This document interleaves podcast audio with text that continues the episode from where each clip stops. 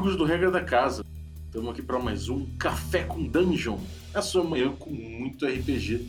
Meu nome é Rafael Balbi e hoje eu estou montando aqui o meu cafezinho, um blend talvez, nesse site que é muito bom. O nome dele é D&D Beyond. A gente vai falar dele, obviamente, na nossa coluna D&D Cyclopedia. Então, sem Beno, toca o barco.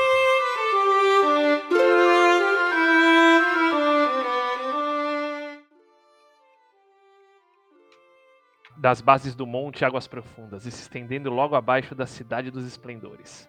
Jaz o campo de batalha mais famoso para se obter a reputação de aventureiro, assim como a maior sepultura em massa conhecida em toda Feyran, a submontanha. Por lá, o mago louco Halaster Manto Negro concentra-se em ampliar o que já é uma masmorra infindável, infindável. Tudo para proteger o secular conhecimento adquirido de seus estudos. Mas agora ele tem um brinquedo novo em mãos. E ávido por explorar este novo item de conhecimento infinito, o mago manipula na mesa do seu laboratório um enorme tomo empoeirado, a D&D Cyclopedia.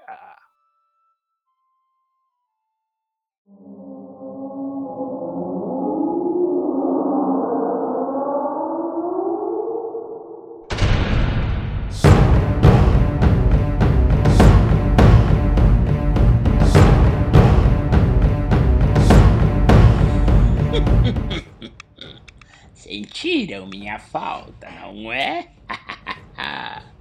Meu conhecimento é muito importante para aqueles incautos e desconhecidos que buscam aventurarem-se no multiverso. Vamos lá, o que este velho alfarrábio tem para mim? Ah, M. Hum, Minotauros. Muitos seres podem ser considerados monstros irracionais em uma masmorra ou uma honrada raça em um próspero império em ascensão. Tudo isso depende dos olhos do observador e da índole e contexto o qual tais seres estão inseridos no multiverso. Vejam o exemplo da raça dos Minotauros. Em algumas lendas ligadas à sua criação, eles seriam descendentes de humanoides que teriam se submetido a rituais de transformação que o tornaram sua forma que tornaram sua forma física e espírito, transformando-os completamente. Seres irracionais e caóticos, agora dedicados a cultos de patronos demoníacos, como o príncipe demônio Baphomet, o rei de chifres, seriam um resultado de tal metamorfose. Outros mitos mencionam que eles teriam sido criações de deuses caprichosos e hedonistas, colocados em labirintos para guardar tesouros e impedir que prisioneiros perdidos em seus corredores sem fim pudessem encontrar a saída de tais prisões eternas. Em tais mundos, eles seriam seres únicos, verdadeiros oponentes de lendas e histórias, invencíveis, exceto por um artefato encantado ou profecia mística a ser descoberta e cumprida. Fato é que em alguns mundos, como o curioso mundo de Kryn que visitei recentemente, os Minotauros são fruto de um evento que teria transformado humanos para sua forma bestial, eu diria, dotada de uma face e chifres como os de um boi ou um touro. claro, eles recusam veementemente tais alegações, dizendo que foram uma raça surgida da vontade de sua divindade patrona, chamada de Sargas por eles e de Sargonas por outros estudiosos humanos. Lá, eles são exímios navegadores. E o mestre do passado e do presente confidenciou-me em uma visão que ele teve do futuro, de um dos futuros, na verdade, que eles teriam conquistado Sylvanest, o reino mais antigo ainda existente e berço dos elfos de Ansalon. Já na cidade-estado de Ravnica, Dizem que o local é um plano inteiro, uma imensa cidade com inúmeras regiões, distritos, bairros, avenidas e vielas intermináveis. Os Minotauros, em uma curiosa semelhança com suas contrapartes de Ansalon, prezam muito por sua honra e devoção à família ou à filiação, decorrente, no caso de Ravnica, de uma das estruturas de guildas do local como a ordenada Legião de Boros ou os caóticos clãs de Gru. Dotados de um código de honra e de valores nobres em alguns mundos, ou seguidores de cultos dedicados a príncipes demônios em outros, os Minotauros demonstram uma das máximas que mais prezo no cosmos. Todos nós somos donos do nosso próprio livre-arbítrio, e cabe unicamente a nós a responsabilidade por nossas ações, conduzindo nosso próprio destino rumo à fortuna ou à perdição.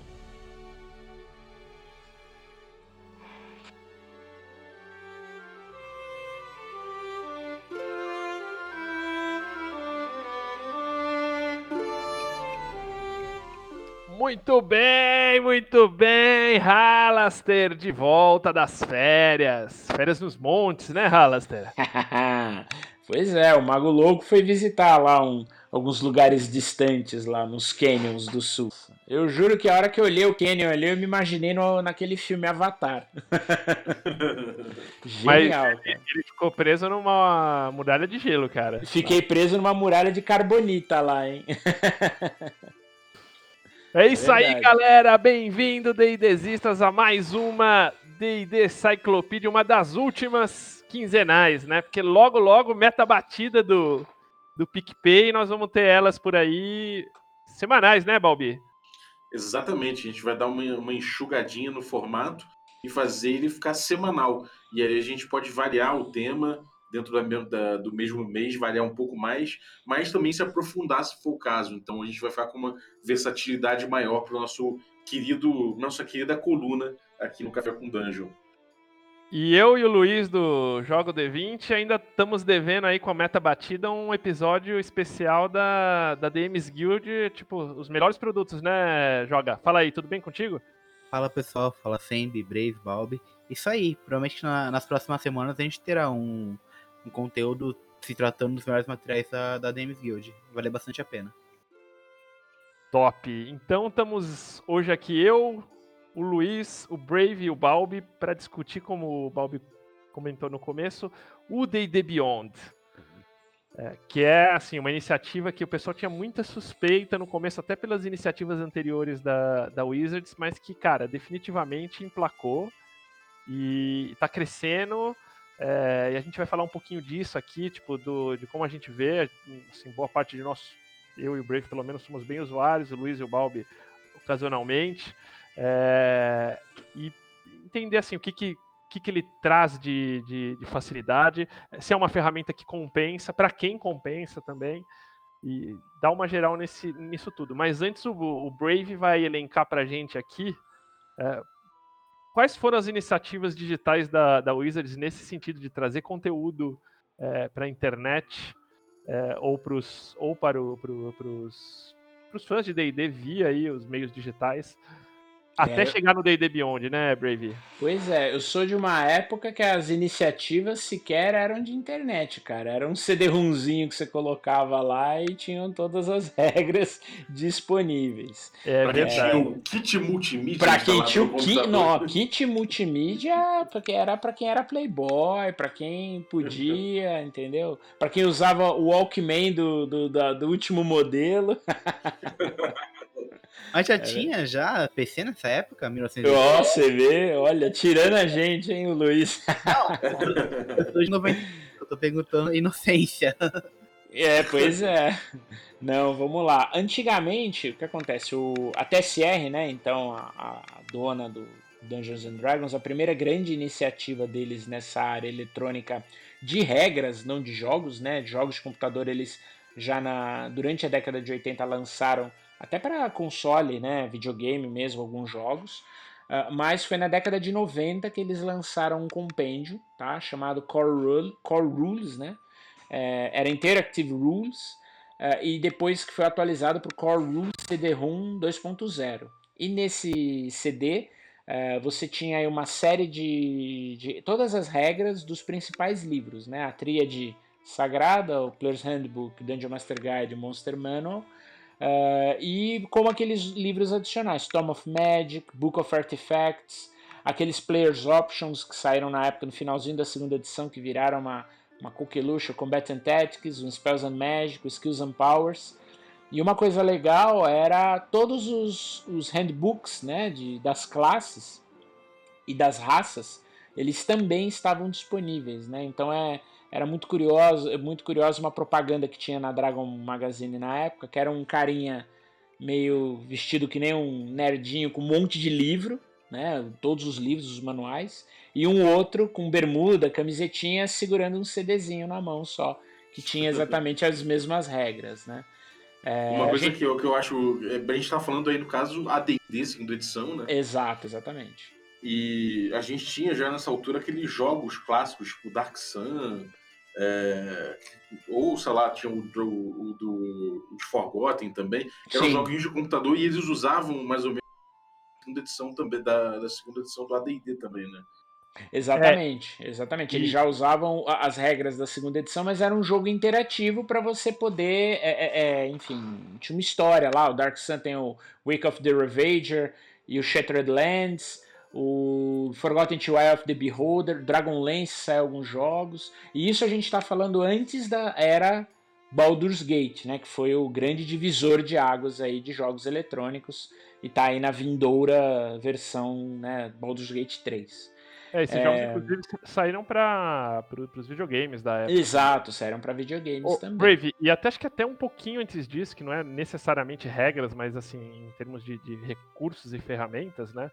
É, algumas caixas e módulos chegaram a ser vendidos com, com CDs, né? Com voz dos NPCs. Exatamente. Tal, uma das, exatamente. Uma das iniciativas da Wizards que começou com o First Quest foi colocar um CD interativo mais de áudio para auxiliar na, nas vozes, na ambientação, sinais de batalha e tudo mais, né? Então ele, a, a Wizards usou muito essa, essa, é, esse dispositivo é, durante os meados aí da segunda edição. Começou com First Quest e aí vários outros cenários ganharam também o um CDzinho, né? Então veio no todas as aventuras do Carameicos tinham um CD, é, o Planescape tinha uma caixa, o Previous Prior to Outlands que vinha com um CD, o Red Steel tinha CD. Então eram várias iniciativas, mas eram CDs de áudio, não eram multimídia como Core Rules, né? Que foi a primeira grande iniciativa deles. E na terceira edição, é, não sei se você se lembra, quando você comprava o, o Player's Handbook 3.0, na, na contracapa dele tinha um CDzinho, que era um gerador de personagens, que também é, começou, ele já na, no próprio livro básico, ele já trazia essa, essa vantagem, por assim dizer, de você poder, usando o CD, criar personagem, preencher com feats, etc. E também foi uma iniciativa que eles começaram a, a pensar e a tentar é, popularizar também é, online, tá? E foi lançado também, acho que antes até um pouquinho da terceira edição, aquele Atlas de Forgotten Realms, né? Sim, esse é um outro livro. É, esse CD até hoje eu procuro, é um CD super raro, é que eles colocaram um, um Atlas interativo de Forgotten com todo o mapa consolidado de Fire Run, e eu acho que tinha Karatura Osakara também, não me recordo. É, mas era sensacional, você poderia usar o mapa da Zoom, consultar, era muito legal a, a ferramenta. Olha, eu achava que era lenda isso. Não, existiu, existiu. Depois até ah. vejo se eu acho a imagem e mando para vocês.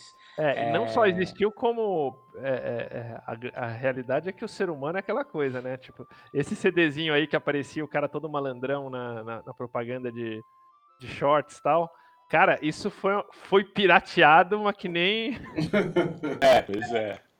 Que nem água no deserto, meu amigo. Tipo, já naquela época era bem. Só que era aquela piratagem, tipo, não como é hoje, assim, tipo, que o pessoal vai lá e baixa, né? É tipo um ia copiando o, o CD do outro. Exatamente. Ó, o do Forgotten, pra vocês verem, ele chama-se Forgotten Realms Interactive Atlas. E ele já saiu com aquele selinho de 25 anos da da Wizards, né? Então, ou seja, ele saiu no finalzinho da, da, da segunda edição também. É... Na terceira a gente teve essa iniciativa, então, né? Que era o que trazia as, as, esse guia de personagens já no próprio, no próprio CD. A quarta edição, para variar, ela foi controversa em muitos aspectos e talvez uma das versões, né, uma das grandes bandeiras que levantavam, levantaram com, contra, né, ou reclamando da quarta, principalmente nessa iniciativa online, foi o encerramento das revistas da, da, da Dragon e da Dungeon. E aí a quarta edição ela tinha tanto uma ferramenta para você montar os personagens online, como as revistas elas passaram a ser online e tinham uma assinatura eletrônica. Então você pagava essa assinatura e aí gradualmente a, a, as matérias iam saindo no decorrer do mês e você no final do mês tinha o fascículo fechado em PDF. Né? Vale é, dizer, Brave, que quando saiu a quarta edição, acho que não sei se o Luiz já, já, já imagino que ele já acompanhava isso. É, você, você, tinha uma situação seguinte, ela foi prometida que junto com o D&D Insider, além disso que você está comentando, ele teria um tabletop revolucionário, assim, tipo, miniaturas, tal, uma coisa fodástica. Reza a lenda que o cara que estava cuidando disso morreu teve um acidente e morreu. E aí, tipo, nunca entregaram esse, essa, essa, essa Virtual Tabletop prometida, sabe? Só que, tipo assim, os, as demos que eles mostravam eram, eram muito animais. Isso, inclusive, veio nos, nos livros iniciais, né? E né, em toda a propaganda de começo de lançamento da, da quarta edição. É, a, a, ideia da quarta edição, até por ter essa, essa temática, né? É, é, gostem ou não, né? Tem quem critique, tem quem aplauda é, que muita gente chama de videogame de papel, né? Esse jogo mais interativo, com os poderes em forma de cartinha e, e etc. E aquela mega customização é, é, é muito parecida com jogos de MMO na época, né? Notadamente o World of Warcraft. Ela tinha, ela trazia essa ideia de você ter a experiência virtual dentro do, do, do, jogando, sei lá, um aqui, o outro em outro país, em outra cidade e tudo mais, que é um pouco que parece que tá o que, que hoje acontece quando a gente vai chegar para falar um pouco do Beyond.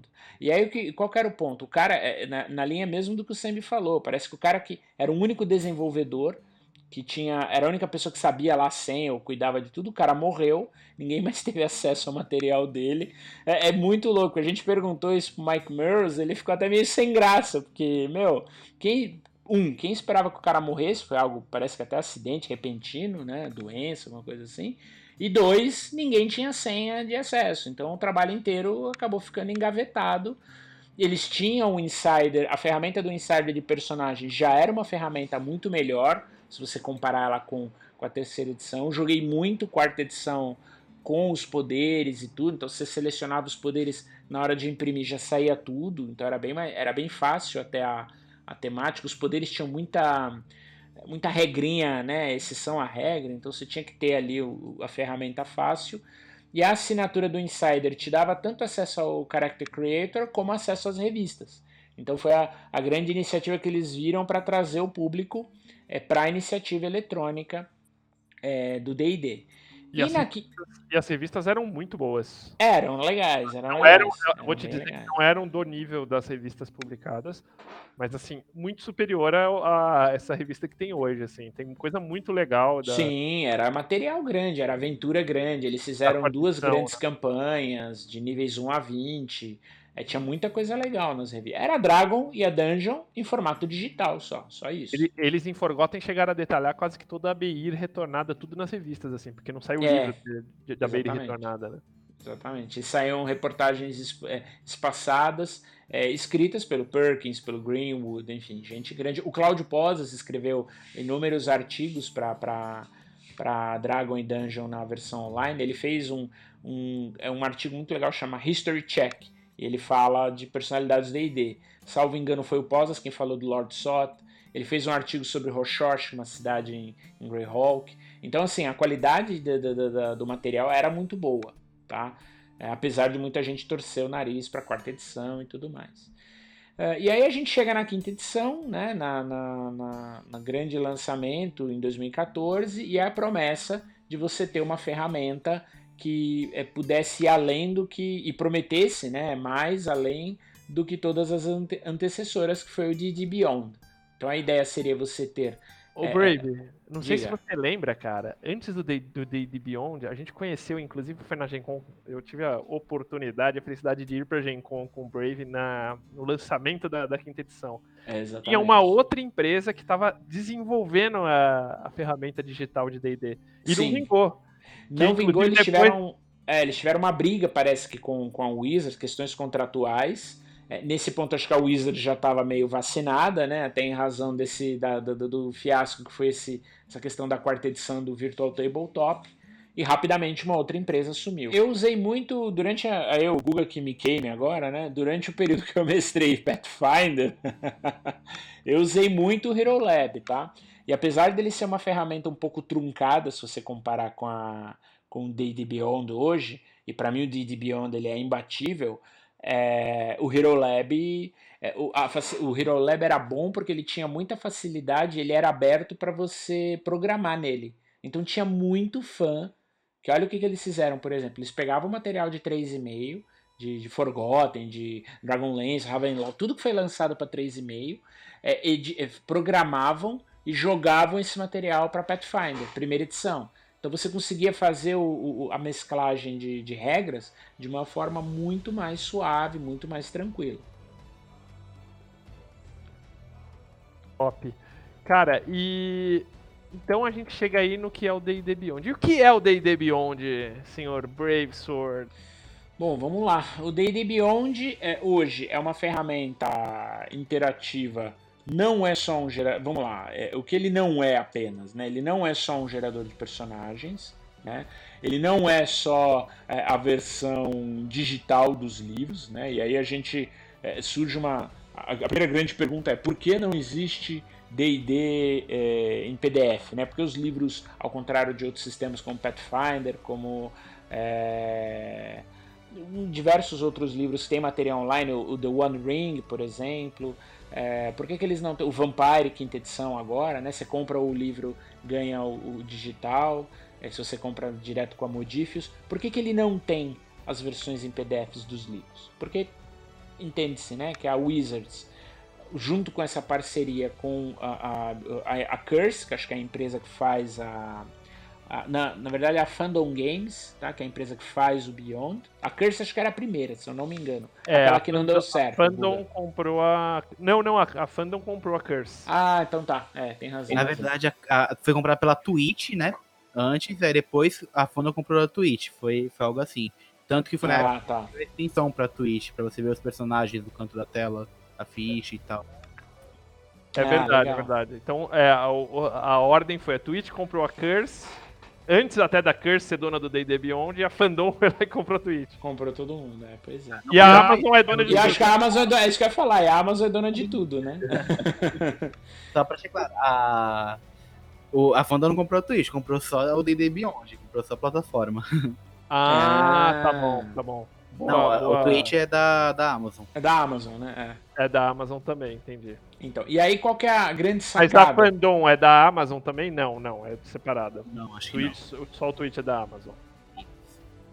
E aí qual que é a grande sacada do Beyond, né? E que a gente, eu confesso que no começo eu via com suspeita, até por gato escaldado ter medo de água fria, mas que hoje eu acho imprescindível para os jogos, mesmo jogos é, é, na mesa mesmo, com livros físicos e, e fichas impressas, é, é uma ferramenta que eu não, não abro mão. Você hoje aqui tem é, condições de criar as suas campanhas, criar os seus personagens, criar material é, de casa, né, que eles chamam de homebrew, né, criado para jogar em casa. É, existe um módulo hoje para encontros, que isso é uma ferramenta excelente. E qual que é a grande sacada? Né? Você tem os livros, o material todo em formato digital, mas não como um PDF. Toda a mídia ela é oferecida dentro do Beyond de uma forma totalmente interativa. Então vou dar um exemplo. Você entra no Players, você está passando lá na classe e vê uma habilidade, vê uma magia, você passa o mouse por ela, ele abre uma janelinha com a descrição da magia. Entendeu? No, se você está vendo uma aventura e diz lá, você vai enfrentar é, um Minotauro e um Dragão Verde, por exemplo. Na hora que você. O Dragão Verde e o Minotauro, você vê que eles estão em, estão é, grifados, né? Tem um, ele tem como se fosse um hyperlink, né? Um link nele. Você passa o mouse nele, você clica, ele abre uma janela nova com o monstro, tá? Então essa é uma grande sacada é, deles, né? E aí eles têm uma sistemática que a gente vai falar exatamente como funciona de assinaturas. Né? Você primeiro, você pode ter uma conta gratuita no Beyond, pode.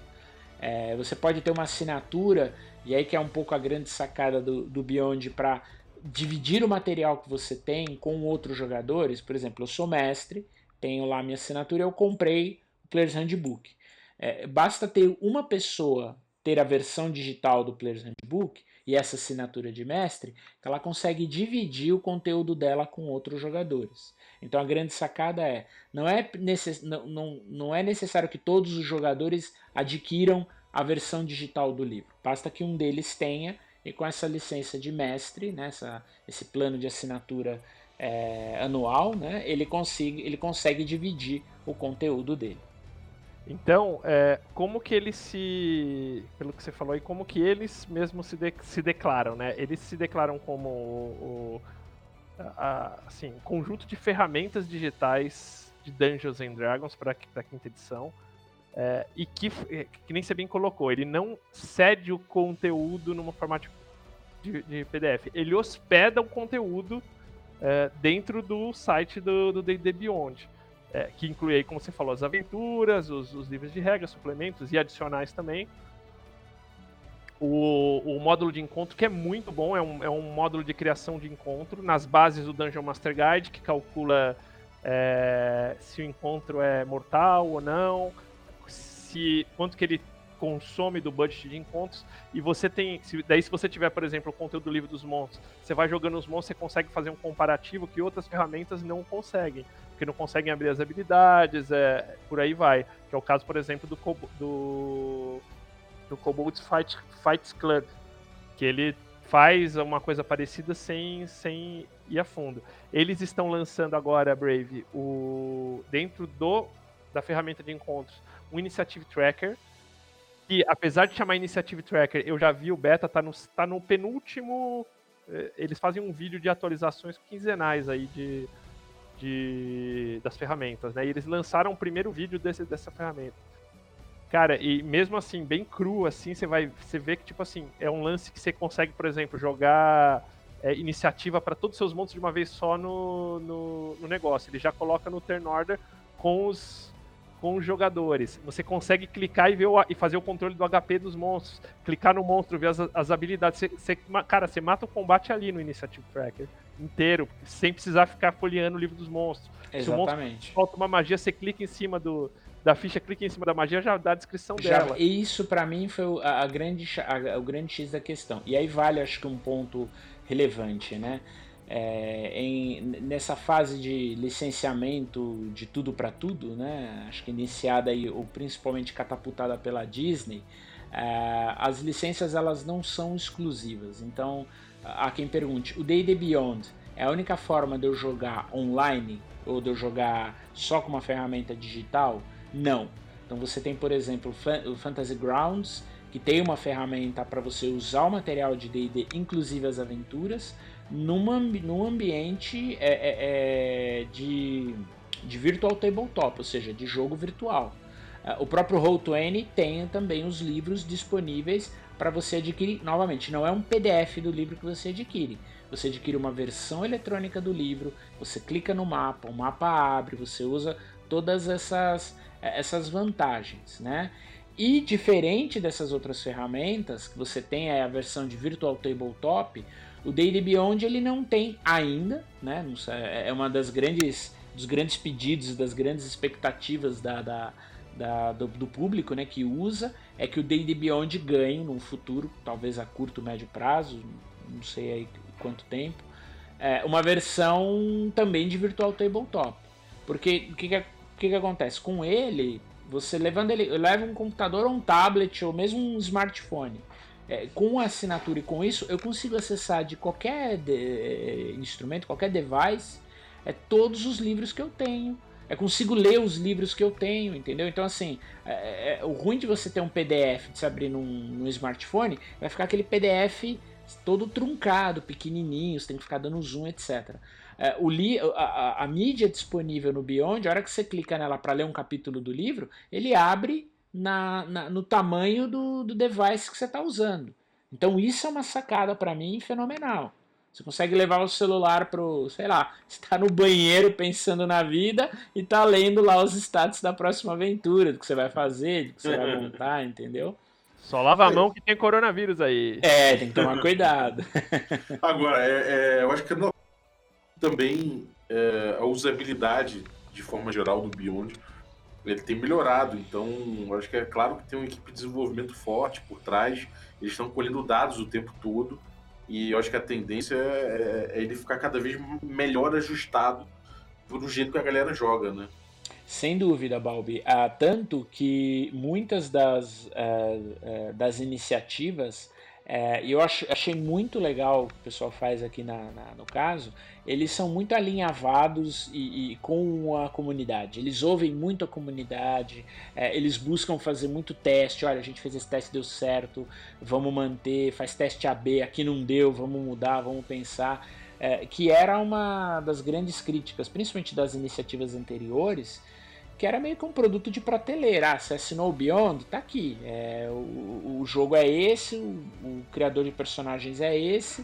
Não tinha muita edição, nem muita atualização nisso. Aqui é. não, aqui você vê a, a, a, curto, em curto espaço de tempo novas iniciativas, é, nova, eh, novas é, disponibilidades. O próprio site, acho que coisa de alguns meses atrás, não sei se o, se o Guga lembra, é, ele sofreu uma, uma reformulação enorme, entendeu? É, com a questão dos encontros, com o homebrew para você criar é, feitiços, monstros, itens mágicos, background, é, feats, raças, subclasses, ou seja, pô, quero criar uma subclasse do guerreiro lá, montar o Cavaleiro da Solâmia para jogar Strange Dragonlance. Pô, você pode com o Beyond. É, o, o, gerador de encontros ele tá no beta, então, quem só tem acesso ao beta? Quem faz assinaturas de jogador e de mestre, o, o, o, Brave já falou de mestre, tem uma assinatura de jogador. É, e, vo, e, você tem acesso a essa, essa, essa ferramenta de encontros, a utilização do beta. Ela nem foi lançada ainda. E eles estão para lançar o beta do Digital Tracker, desse, do, do Initiative Tracker, perdão, e do, e do rolador de dados. Por que, que ele não tem uma Virtual Tabletop? Porque a origem do Day do Beyond ele era para você jogar fisicamente. Exato. Originalmente ele não foi pensado para ser tipo uma, uma ferramenta para você jogar virtual. Ah, o conceito dele é que tipo assim, como acontece na mesa que eu, que eu jogo com, com o Brave, que o DM vai sentar, ele vai mandar para você, ele vai controlar todas as fichas dos personagens via o sistema. É, e os personagens vão levar essas fichas online, assim, nos, ou, ou, acessar nos, nos, nos, tablet, nos tablets ali, porque ela é toda real time. Então, se você toma dano, tira ali, ele conta munição. É, quem viu. Ontem nós tivemos o. Anteontem, né? Vai, vai para quinta-feira.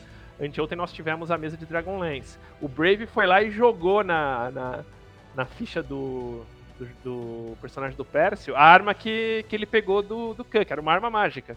Então apareceu lá. Então o DM tem toda essa interação. Ele entra, joga a condição, checa se o jogador não tá, não tá dando aí um, um pelezinho aí nos, nos Passa moleque, né? É. é, isso, foi, é, é, isso foi uma coisa que eu testei também é, agora. Foi a primeira vez que eu usei o, Daily Beyond com uma, o stream, né? Eu também sou, sou meio marinheiro de primeira viagem de stream. E a ideia era muito legal, né? Um dos personagens teve a ideia de pegar a espada do Khan, do rei lá, que tinha, tava caído, tava quase morrendo. E o cara tinha uma espada que era uma cimitarra da velocidade toda fodônica. Aí eu falei, pô, por que não? O mestre ele tem essa capacidade de entrar e, e mexer e, e, editar a ficha dos jogadores. Eu entrei na ficha do personagem, do Pércio, que era um anão, um anão ranger.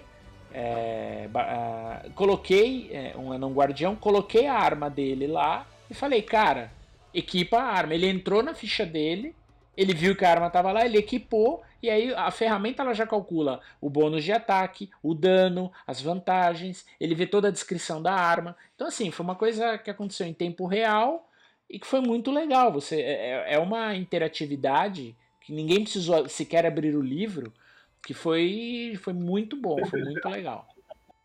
Mas isso é que eu acho lindo do D&D Beyond, a capacidade que ele tem de agilizar o jogo com essas pequenas com essas pequenas coisas de calcular direto o bônus, tu não ficar somando na mão, ele já te entrega na hora, num layout fácil de você ler, entender onde está cada, cada setor da ficha. Eu acho isso muito, muito legal da plataforma.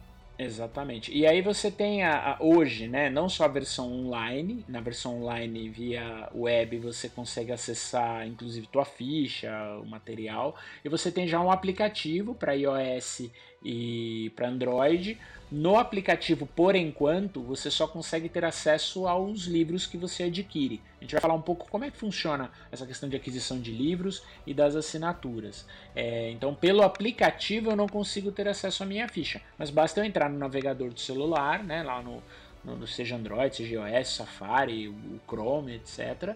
Eu entro no D&D Beyond, é, entro na minha conta, clico no meu personagem, minha ficha está lá, entendeu? Isso, o aplicativo também está em atualização, exato.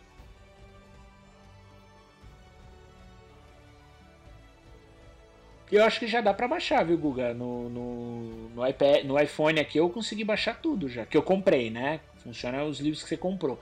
E aí acho que é legal a gente entrar um pouco nessa questão. O que, que são né, as compras, né? Que todo mundo fala. Como é que funciona é. isso?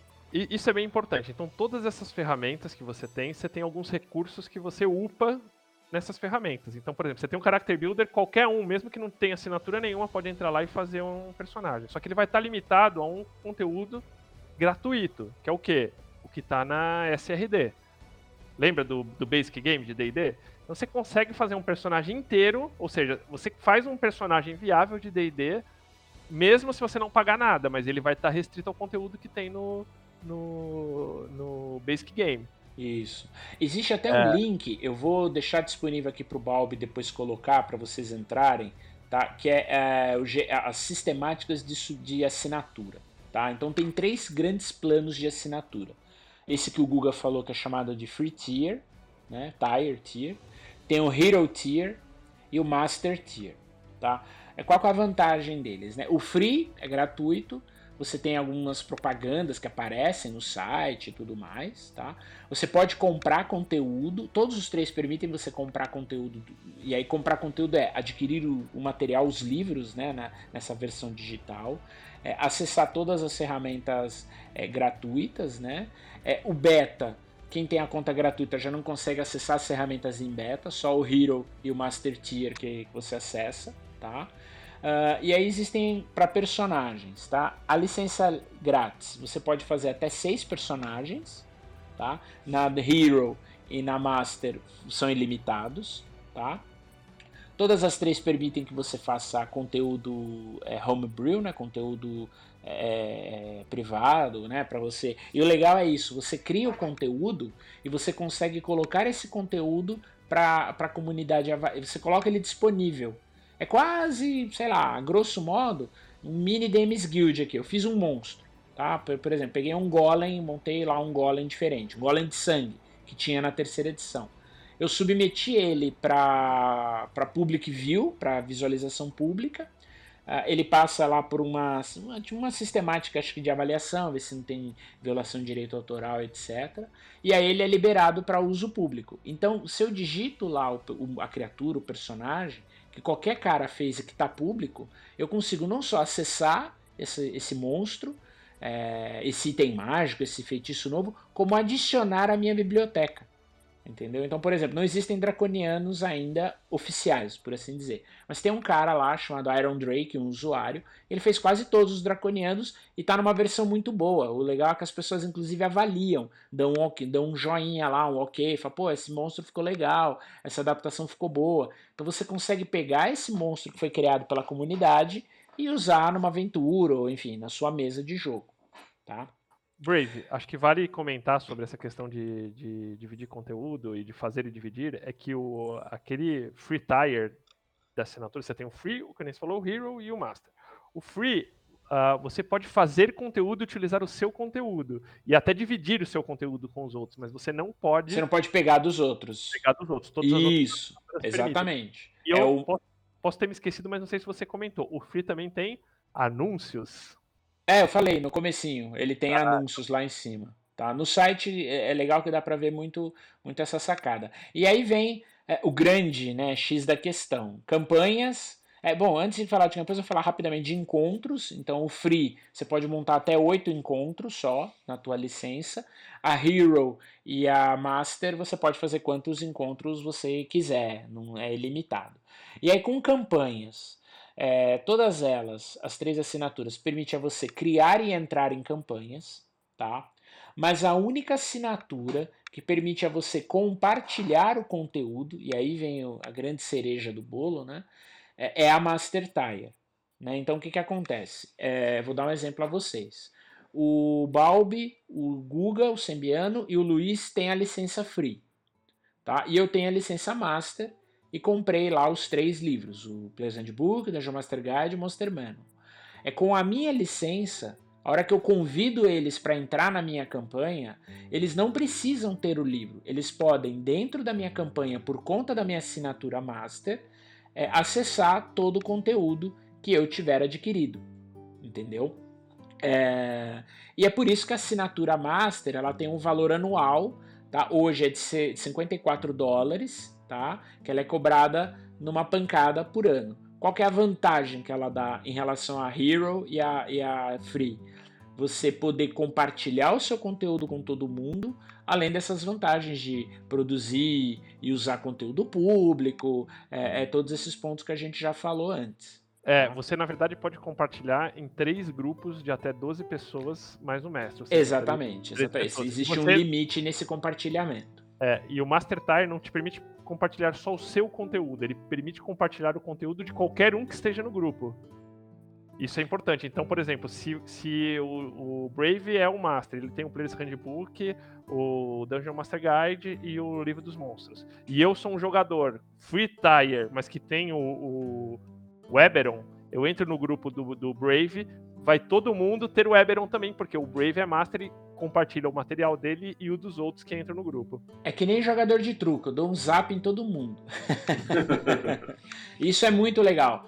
Porque nesse modelo, por exemplo, nesse exemplo que eu dei, o Guga tem o Eberron numa licença free. O Balbi tem o Sword Coast numa licença Hero. E o, o Luiz tem o, o Curse of Strahd numa licença free também, por exemplo o fato de ter um mestre, master tire na, na, na, na, dividindo o conteúdo, você tem lá um botãozinho que você clica Enable Content é, Distribution, uma coisa assim, é, todo o conteúdo de todos os jogadores da campanha passa a ser acessível a todos, inclusive para o DM, para mim. Eu que não tenho nem o Eberron, nem o Curse of Strahd, nem o Sword Coast, passo a ter acesso a esses livros também. Entendeu? Import, importante dizer, é, tudo conteúdo para todos para aquela campanha. Então isso vai valer para todo personagem que você, que você, fizer dentro daquele grupo de 12. Então se você só pode fazer. É, é, o mestre DM vai te mandar um link para você fazer o personagem é, ali. Você vai entrar nesse link, vai entrar lá no Character Builder e vai fazer o personagem. Uh, depois você vai. Você tem um outro cara com uma free tire que vai ser DM em algum lugar. Você vai entrar, você não vai ter acesso a esse conteúdo. Você pode. No Character Builder, você pode até ter acesso aos livros enquanto você estiver ligado a essa campanha, você vai ter visualmente o acesso aos livros. Os livros que você comprou, no caso, né? Não, não, por exemplo, tipo, imagina o seguinte: é... você é um DM que, tem todos os livros. E eu sou um jogador que sou free tire, tô no seu grupo. Eu entro num outro grupo, sim, de um outro D&D Beyond, de um outro DM que só tem os três primeiros livros, na, os, três básicos. Na campanha dele eu só vou conseguir fazer um personagem com os três básicos. Mas, mas se eu quiser ler o, o Eberron, eu, e você tem o Eberron é, lá, eu vou conseguir ler, só não vou conseguir usar na campanha desse outro DM, entendeu? Exato, exato. Porque como quem. Exatamente, como é que funciona? Como eu liberei na minha campanha o acesso aos livros, o acesso ao material, é, o, Gus, o Guga ele consegue ler o meu material, mas ele não consegue usar na outra campanha, na ficha dele, por exemplo. A não ser que ele pegue a ficha, abra o material e monte na unha, monte na mão. É, aí ele consegue, porque ele está tendo acesso ao material, ele monta a ficha uh, no lápis lá e, e vai para o jogo. Só que assim, ele vai jogar fisicamente. Ele não consegue jogar com a fichinha eletrônica dele do Beyond, entendeu? A não ser que, por exemplo, é, a não ser que eu, que, eu, que eu só jogue com a Basic, que é o que eu tenho acesso, ou do que esse outro DM tem acesso. Exatamente, exatamente. Mas A- ler, eu, eu vou ter acesso a ler, a ler tudo. Exatamente. E aí, qual que é a grande sacada? Uma coisa, por exemplo, que eu faço muito com o Gustavo.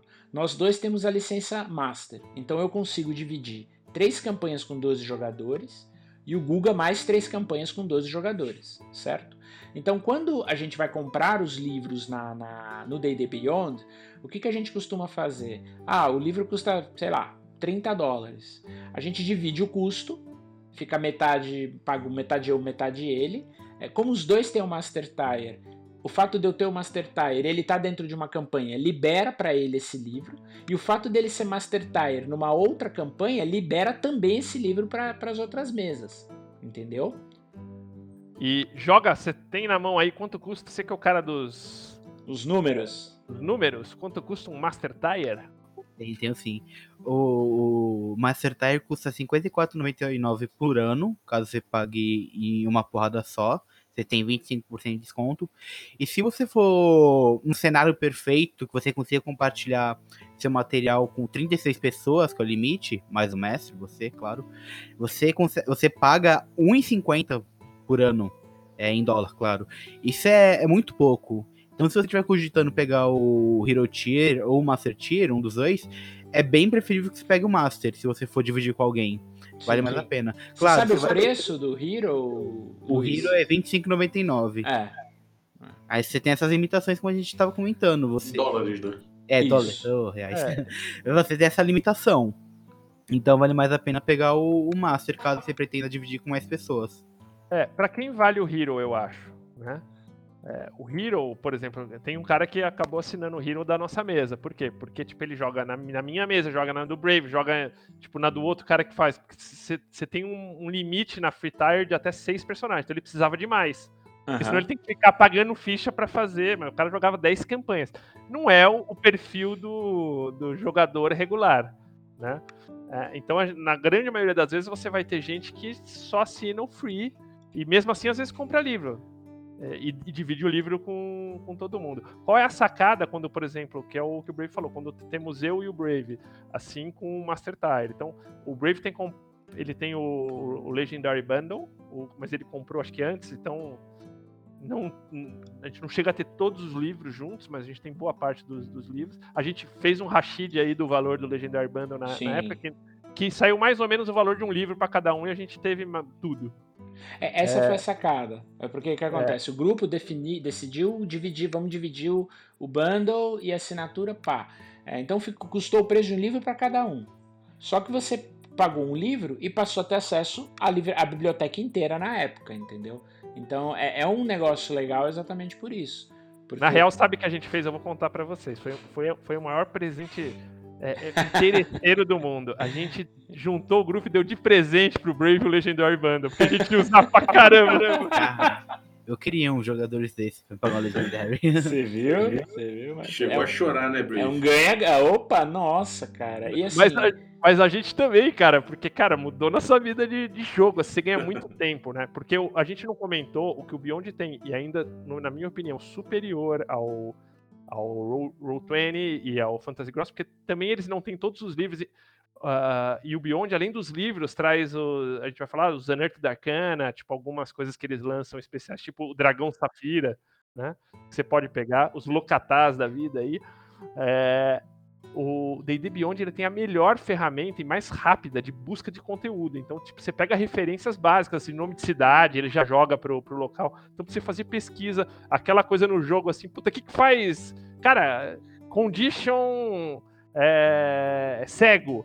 Vai lá, coloca em inglês, cara, já pinta na tela rápido, então você não fica com aquelas dúvidas meio rolando, sabe? Que a galera para pra ver livro e por aí vai. Então, traz muita é, é, agilidade. E pro jogador na ficha também. Pô, que magia que eu vou fazer? Ah, procura aí, roda o livro, tanana, isso rola. Então você clica ali, cara, na, na fichinha já pop-up da magia tal, dá o slot, já faz todos os cálculos e fechou o jogo.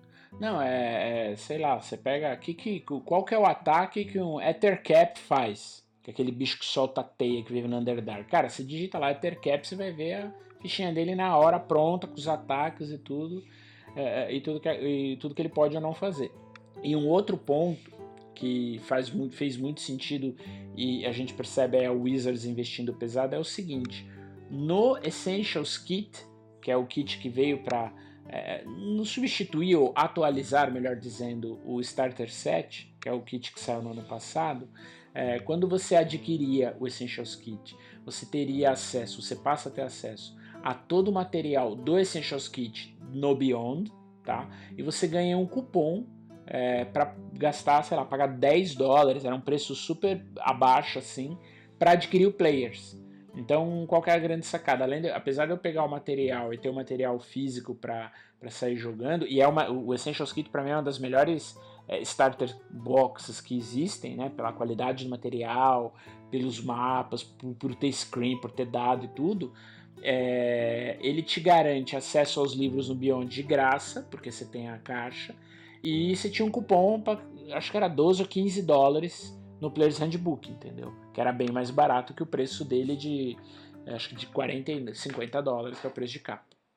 50% de desconto, Brave, na verdade. 50%, boa, valeu, Luiz. É isso aí, então, veja, você paga metade do preço para ter a versão eletrônica do Players. E além disso, o, você fazendo esse lance com o Essentials Kit, você também recebe três aventuras gratuitas no, no, no aplicativo. É, hum. Então, a aventura que é do 1 ao 6, com essas aventuras adicionais, é do 1 ao 12. Da 1 ou 13, na verdade. É, que é um material que só saiu pro Beyond, ele não tem esse material físico, né, Luiz? Isso, se você quiser pegar sem o Essentials Kit, tem que pagar. Então vale muito a pena. É, o Essentials Kit é, é, um produto com maior custo-benefício de D&D até hoje, eu diria. É, além de, desse desconto, enfim, tem muito... Tem carta, tem, tem, muito, tem muita coisa dentro da caixa. Muito próprio, né? Muito é, legal. muito, muito próprio, vale muito a pena. E qual que é a sacada de, por exemplo, por que, que eu e o Brave, nós, a gente joga uma mesa junto, mas a gente tem nossas mesas separadas aí. Por que, que nós dois temos o Essential, o Essential Kit? Não, nós dois temos o Essential Kit também. Porque nós dois temos as assinaturas. Porque a gente consegue combinar de uma forma que, por exemplo, tipo, o Brave tá com o Legendary Brando. Por isso que esse presente que nós demos pra ele foi de malandro. Eu já peguei a assinatura de, de DM. O que, que eu, eu vejo com o meu grupo aqui de casa, que o Brave não participa, eu falo, Brave, como cada grupo cabe até 12 pessoas, você já viram algum grupo de 12 pessoas só em evento, que é aquela maluquice lá, né? é verdade. Então, assim, grupo no máximo tem seis tal. Então ele te deixa slot pra você colocar mais gente. Então eu chamo o meu grupo que vai jogar, falo, Brave, você tá convidadíssimo para entrar no meu grupo e virar o material para todo mundo aqui. E eu dou Enable, porque eu não vou usar o Enable dele de conteúdo. Eu, como sou mestre, dou Enable e uso o material dele e todos os meus jogadores usam também. E assim, forma a humanidade. 72 pessoas com com acesso ao, ao, a todo o material e é e não é nada ilegal ou imoral. Muito pelo é, contrário, é... muito pelo contrário. É, eu acho que essa é a grande sacada, porque assim, você só pode dar, cada master só dá três enable de campanha, certo?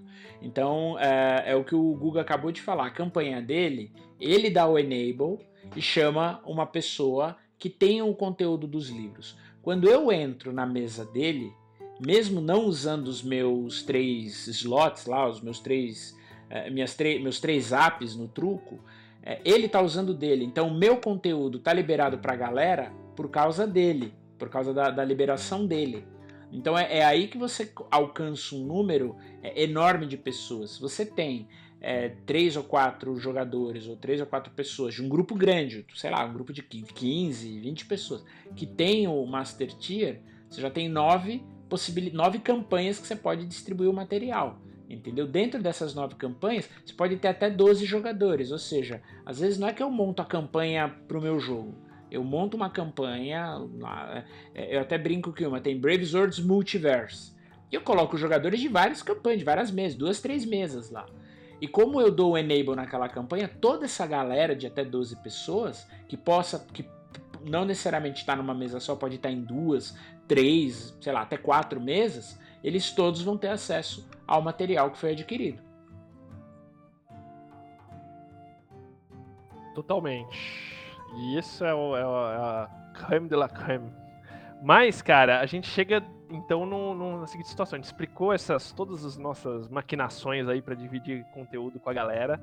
E tá top. Explicou um pouquinho assim do, de, das compras de livro, mas assim, a gente não foi muito a fundo que tipo de conteúdo você compra e que tipo de conteúdo você disponibiliza. Uh, tem a gente já falou que tem um conteúdo free, que é, por exemplo, o do, o do, do Basic Game, né? Que, que, é, que você inclusive encontra free, você não precisa comprar o livro para jogar, e que permite você jogar D&D, tem as regras básicas para jogar D&D, permite você jogar D&D por muito tempo aí, né? É, você encontra isso free no, no Beyond. Você também tem é, alguns conteúdos adicionais, como do Critical Role, que ele entram para quem pode absorver conteúdo de, de, de da comunidade, digamos, né? Você tem o conteúdo da comunidade também que é gratuito, mas para quem tem assinatura para absorver, que é o Hero Tire ou o Master Tire, você tem os livros e os livros em diria três formatos. Um formato, você compra o livro, você tem acesso ao livro e todo o conteúdo dele, ele linka nas ferramentas. Então ele vai para o Character Builder, vai para o Encounter Builder, e você pode usar todo o conteúdo dos livros que você compra em todas as ferramentas. Você também pode comprar só o livro como se fosse um PDF. Você, vai, você não vai baixar ele, a não ser no, no aplicativo, vai ficar preso no aplicativo, mas você vai poder acessar de qualquer lugar e ver os livros como se fosse um PDF. E isso dá um puta desconto no, no valor do livro regular. Normalmente o livro é o mesmo valor do preço de capa, esse content vai ser 5, 6, 7, até 10 dólares às vezes abaixo uh, se você quer só acessar o livro.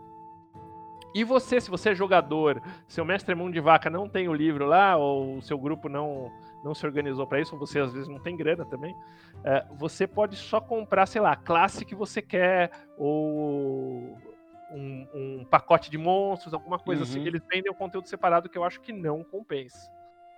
É porque o preço é muito curto. Se você lá, você vai pegar três, quatro. Eu vou pegar duas raças, três classes e, sei lá, algumas, algumas subclasses de, de um livro ou de outro. Na hora que você vai somar isso, você já, sei lá, é 20, 30 dólares, é, é, o preço de um livro quase. Você pega uma promoção e o, o, o, site vira e mexe, ele faz uma série de promoções de 20, 25, é, chega até 25% de desconto, uh, não vale a pena. Então vale mais a pena você falar, meu, é, vamos dar aqui, cada um dá é, o equivalente a 5, 10 dólares, e a gente pega o Player's Handbook que libera 11 classes, que libera todas as raças, entendeu?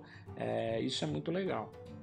E o que, que tem também? O conteúdo do Critical Role, porque o D&D Beyond ele é o um dos patrocinadores do Critical Role, então você tem muito conteúdo exclusivo do, do Critical Role. Eu tenho, por exemplo, o, o meu personagem gnomo da campanha de Dragonlance que tá falando lá no Play, ele tem um, um, um mosquete dele, Bacamarte, é o de Exandria, que é um pouquinho diferente do mosquete de, de do livro do jogador. Uh, você tem o Gunslinger, tinha o Blood Hunter ali para você tem jogar. Tem de novo, já tá disponível. Acabei o de novo, entrar né? aqui, o novo que o, o, Matthew Mercer acabou de atualizar. Que ele revisou. Então você tem ali também disponível para você jogar. Você tem esse material que o, que o Brave comentou, que são os, os, os, os que a comunidade cria, que são bem legais.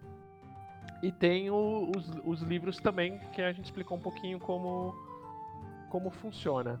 Aí é, vem aí o que. Sim, o que, que você tem aí, tipo, de dicas práticas da mesa? Acho que a gente já entrou em algumas coisas, mas assim, essas mais definitivas, assim, que você, sendo DM com D&D Beyond, você acha que foi... Cara, isso foi o win do D&D Beyond.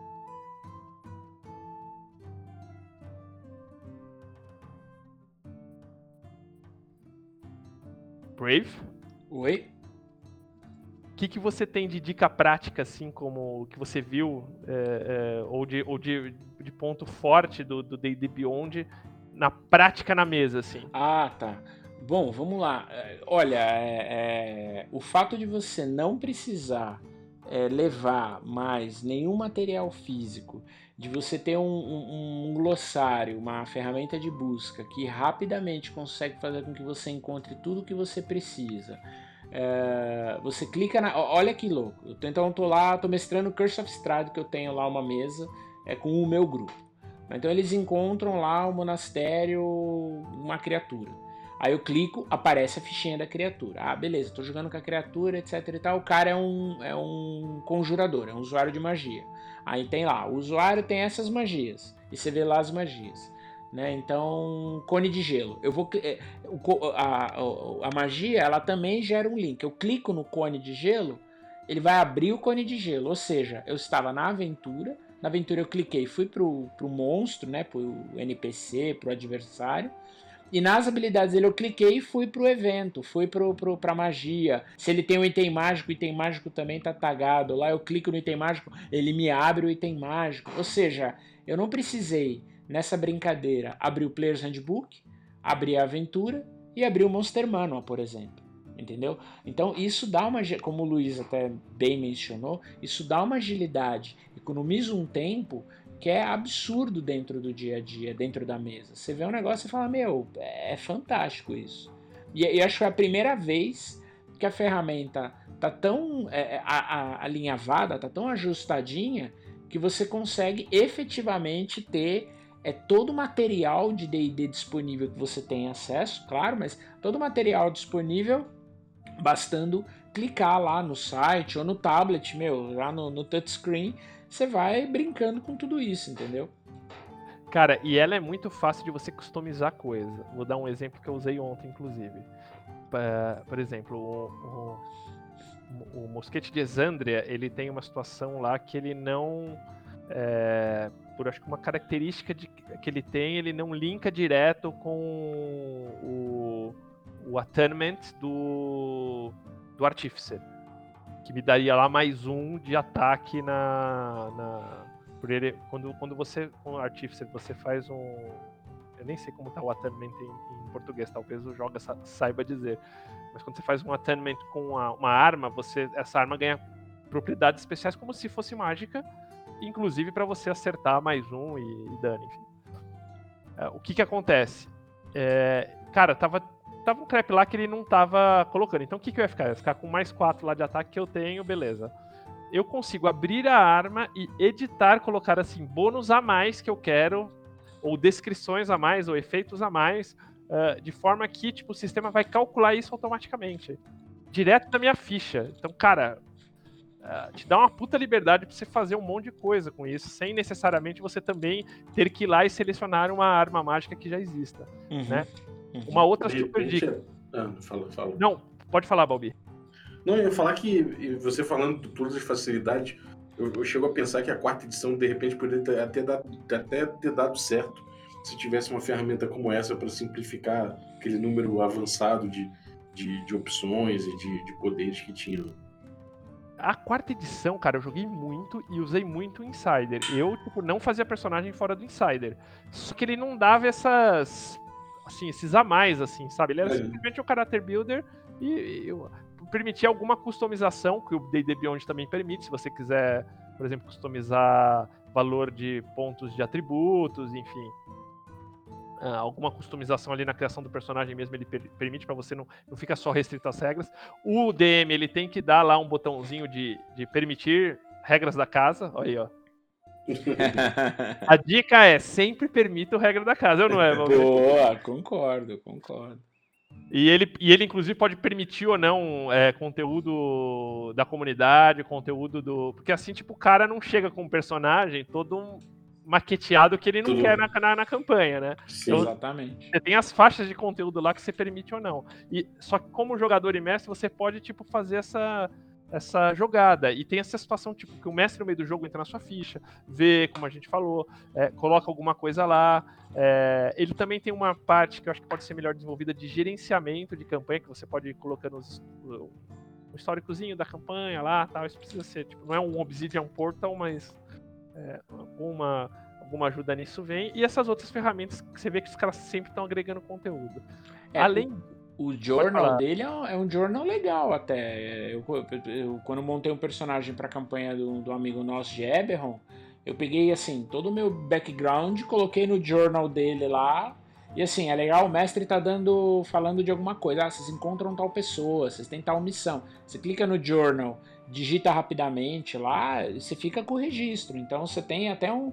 Até o, o, o acompanhamento da campanha, as notas, informações, dicas. Cara, você registrou lá, se você tem o, acaba usando, tomando o hábito de fazer isso, cara, você fica com todo o teu campaign log lá super super organizado. Agora uma pergunta aí que eu que eu vou para bom, nós somos é, nós gostamos de usar, mas é claro, tipo, é uma ferramenta que traz um custo adicional.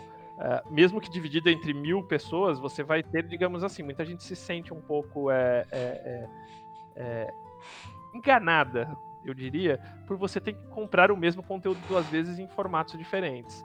O que eles falam é que, de fato, isso não é simplesmente um formato, um PDF, ele é toda uma experiência que está vinculada a uma série de coisas. Mas nem todo mundo é, leva por esse lado. Joga, você acha que nesse contexto. É ou em que contexto você acha que compensa para o fulano realmente ir lá e comprar é, todo esse conteúdo adicionalmente, sendo que muitas vezes ele já tem o livro? Cara, quem não tem espaço em casa para ter o livro eu tô começando a passar por esse problema e por isso eu vou parar comprar livro físico, então D&D Beyond é uma boa ferramenta. E para quem quer integração com outros com as outra, os outros materiais, por exemplo, é, eu uso muito o Beyond não para jogar com vocês, mas para fazer busca. A ferramenta do Beyond é, é, maravilhosa nesse ponto. Se eu quiser uma criatura de nível de desafio 20 com mais de 20 de CA, eu coloco lá no, no filtro e ele vai me indicar as criaturas. Então, para quem quer ter esse tipo de integração com a plataforma, o material no Beyond é sensacional. É, eu compartilho agora do, dessa licença Mask que o Brave tem, e para mim ter todos os monstros já lançados em todos os livros de D&D quinta edição é incrível. Eu consigo fazer qualquer tipo de encontro, mesmo um encontro muito bizarro, é, sei lá, que apesar de criaturas de 3, 4 livros, eu não preciso mais ficar levando quatro livros para pra sessão quatro livros físicos. É só eu pegar ali, boto no, no Beyond e, cara, tá tranquilo. Agora, você, pode, você fazer, fazer, Luiz, Luiz encontro com Tiamat, o Tarrasque, as modelos e o Strade. Isso. Cara, e quatro livros completamente diferentes. Ia ser mais de 2 kg na sua mochila se fosse no. Exatamente. No... Ou joga, e também, cara, uma coisa que tem bacana lá é que, que nem você falou, você foi nesse lado da busca mais crunch, tem a, tem a, a busca de lore também. Então, por exemplo, você coloca lá Euturel. Cara, vai vir todas as referências de, de, de Euturel de todos os livros de D&D, claro, se você tem todo todo o conteúdo. E esse é um outro ponto importante, assim, tipo, acho que o D&D Beyond, para mim, hoje, eu vejo ele como compensa se você vai para ter uma boa parte do conteúdo com ele. Livro individual é, é salvo você não queira ter o livro físico. Uh, só o livro é, que, que ele disponibiliza virtual você joga tranquilamente. Inclusive, você vai pagar mais barato que o livro físico. É, mas tem gente que gosta de ter o livro físico na mão. Agora, eu acho que como ferramenta, como experiência, o, o, o top dele está em você ter realmente todo o material. E aí, realmente, o aconselhável é que você tenha um grupo que te ajude a, a fazer esse investimento. É, pode... É, o, o, ideal seria realmente ter esse combinado, né? Para não ficar muito pesado nem só para o mestre, também não só para o jogador. Ah, legal, você faz um combinado onde cada um compra o livro, aí um jogador foi lá e comprou o Mordenkainen. E aí ele perdeu o grupo. Ele tá com um livro que não tem muita utilidade, né? Porra, pra ele enquanto jogador, claro, né? Tem também o, a integração do, da plataforma, que é algo que vocês mencionaram. Por exemplo, no livro, você está na página 30 e o livro faz referência ao monstro da página 240, por exemplo. Quando você abre o, essa página da aventura no Beyond, vai estar tá lá um, a marcação de uma URL, você coloca um mouse em cima, aparece lá o bloco de estatísticas do bicho. Você pode apertar o botão do meio para abrir outra aba. Nesse ponto, ele, ele, facilita muito a experiência do, do mestre narrar uma aventura. É, eu tô narrando Cross of Strade agora para um, um grupo é, presencialmente, e isso facilita muito na hora de, de pegar os monstros. Para quem quer ter esse tipo de, de, facilidade, não quer ficar lendo livros toda hora, o Beyond é mais recomendado. Uhum. Então, é, eu gosto muito de escrever e de. Eu tenho uns campaign logs físicos até hoje, inclusive, por exemplo, esse de Dragonlance. Mas o que, que eu faço, por exemplo, Balbi? Ah, então, o, o, encontro que eu fiz na, na última sessão que jogamos na terça. Ah, então vai ter um bandido, um mago renegado, é, um diabrete e um draconiano. Aí o que, que eu fiz? Eu entrei no Beyond, aí fui lá, digitei mago, digitei um monte de coisa, etc e tal, não achei. O único bicho que eu achei com CR parecido, etc e tal, era uma criatura do Curse of Strahd, que era Barovian Witch, a bruxa de Barovia, que era uma criatura lá, um usuário de magia de nível baixo que, que eu fiz? Eu cliquei no botão de editar, mexi nas magias, mexi um pouco na ficha, HP, etc e tal, dei uma, uma vitaminada dele e mudei o nome. De Barovian Witch virou Mago Renegado. Entendeu? Com o CR igual, com as coisas iguais. Eu não mudei também nada para não mexer no CR da criatura. É, e, todos, e, e, e, beleza, virou uma criatura nova. Bandido é aquele bandit que já tá no Monster Manual. Você digita ele lá, pumba. Entrei no, no, no, no construtor de encontro, no Encounter Builder, coloquei o renegado, coloquei dois bandidos, peguei esse draconiano que era de criação de fã, joguei ele na mesa e peguei o diabrete do Monster Manual. Encontro pronto. E aí qual é a sacada? Durante o jogo, é, você clica com o botão, você abre o encontro de todas as criaturas. Você clica lá com o botão direito para abrir uma janelinha nova. Eu abri cinco janelinhas, cada uma com uma criatura, né? E aí eu ia administrando as coisas, né? Dentro do, do, do seja num. Ah, perdeu o HP, pá, marquei o HP, né? No caso eu usava lá no stream, é, no Roll20. No Roll 20. É, então, assim, foi muito mais fácil. Eu não precisei abrir o livro, sem brincadeira, nenhuma vez. É, é, muito louco. As magias do mago, eu passo o mouse lá, Scorching Ray, beleza, raio ardente. Eu clico na magia, abre a janelinha com o raio ardente, que precisa fazer, o que, que vai, o que, que não vai, entendeu? Uhum. Agora, sobre essa coisa de, do produto em si, né? É, acaba que gera um pouco de frustração para mim, pelo menos, saber que você compra, você compra o material físico e não tem nenhum cupom de desconto, nenhuma coisa assim. Você acaba pagando licença duas vezes, né? Uma coisa que eu acho que não tem como, como negar que de um jeito ou de outro você vai pagar a licença duas vezes. E, é. e o teu material, enfim, você. Tudo bem que é uma experiência, tudo mais. Você, eles podiam cobrar alguma coisa, mas eu acho que cobrar full eu acho meio pesado, realmente. Eu acho que eles podiam dar um abatimento para quem comprou o, o, físico, porque ele já pagou algumas coisas da licença dele.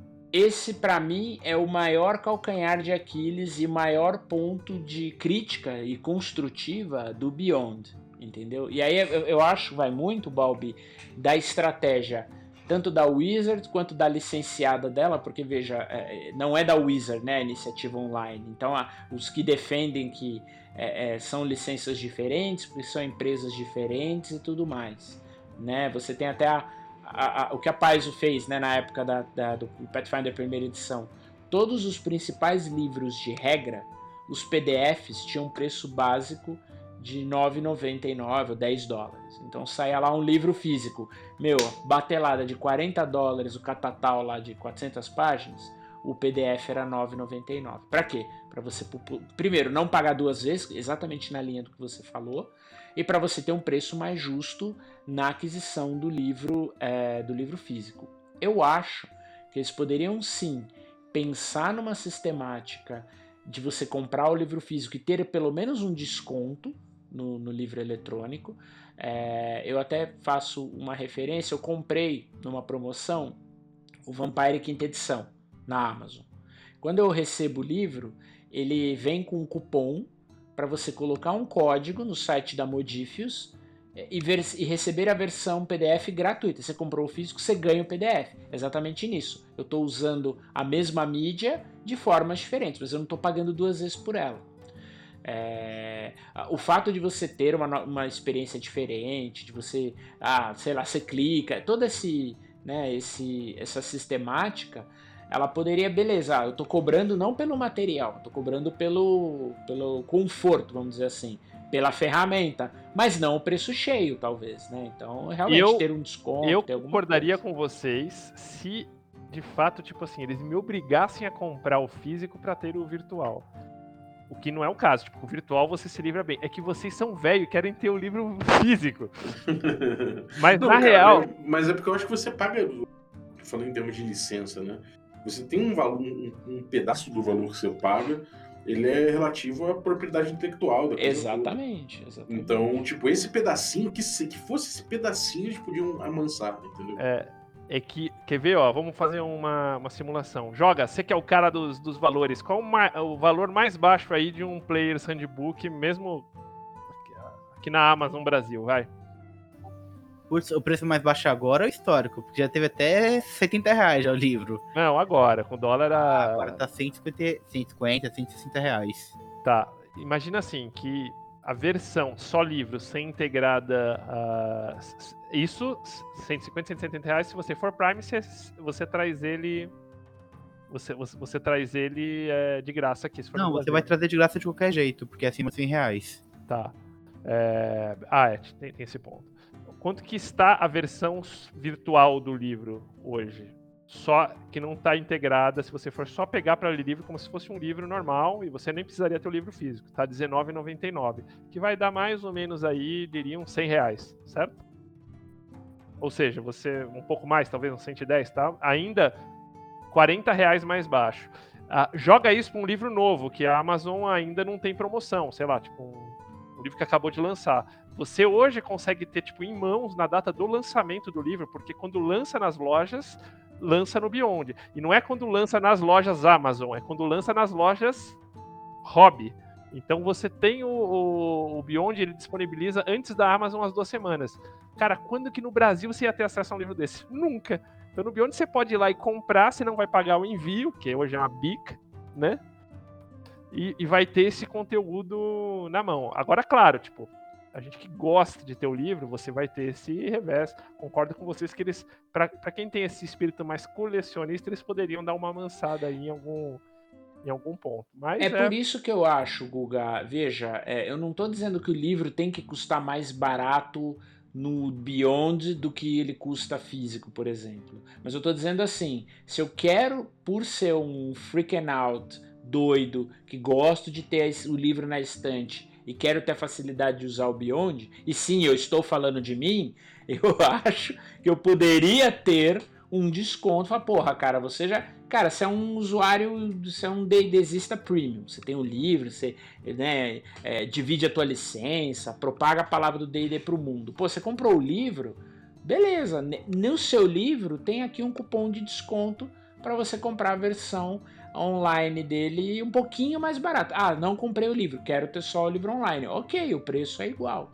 Que eu acho que eles fizeram isso, inclusive, no Essentials Kit. Para mim foi uma estratégia fenomenal e que deu super certo, porque o que eles vendem, venderam de Essentials Kit não está escrito. E o é, Essentials Kit dá um desconto, como o Luiz falou, de 50% no livro. Entendeu? O cálculo que acho que eles vão fazer aí muito é tipo assim, enquanto que é aquele cálculo bem de empresa, né? E ah, sim. Que vai fazer é o Beyond. É, digamos assim, tipo, sei lá, o Essential vendeu super bem, nananã, fez isso de receita. O Wildemont, os caras vão comprar livro e, e foi o maior pre-order, no caso do Beyond, foi mais que o. Porque também não tinha ainda o, o pre-order do, do Players, foi o maior pre-order do Beyond, foi o Wildemont também, né? Então é, por aí vai. É, exatamente. Um, um outro ponto que acho que a gente comentou, ele não é uma VTT, não é um, um 20, ou não tem essa parte da VTT, mas ele acho que tem um sistema muito mais amigável que todas essas VTTs aí, tanto para o mestre como para o jogador. É, e hoje você tem integrações que vinculam todo o conteúdo que você tem no Beyond a essas ferramentas.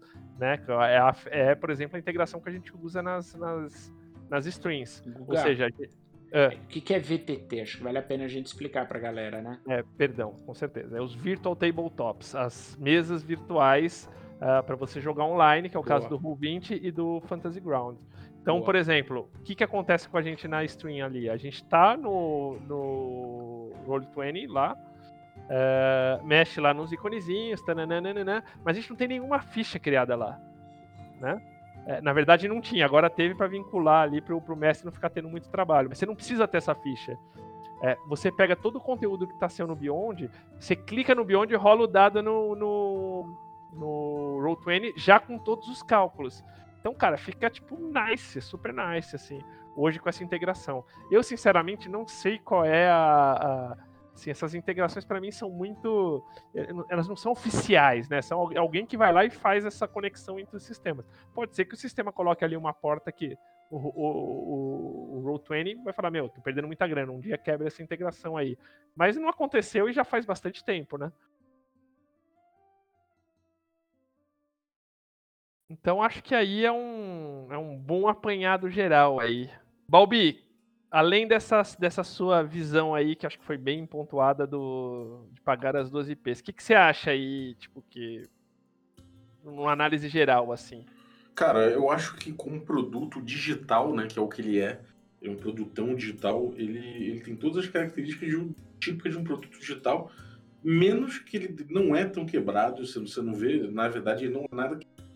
Isso é uma coisa que muitos produtos digitais têm essa dificuldade. Ele atualiza muito, isso é tudo muito bom na parte dele, a experiência de usuário dele é excelente, tanto que é muito fácil você, você como o Brave falou, o Luiz também, é fácil você preparar a tua sessão ali, usar o, como ferramenta inteira ali, sem abrir o livro. E eu acho, cara, que é excelente mesmo. Acho que é, é um, é um marco realmente na, na, na, vida do RPG, sabe? Como, como eu costumo falar aqui com, com stream, que stream foi um, é, um, é um marco na, na história do RPG.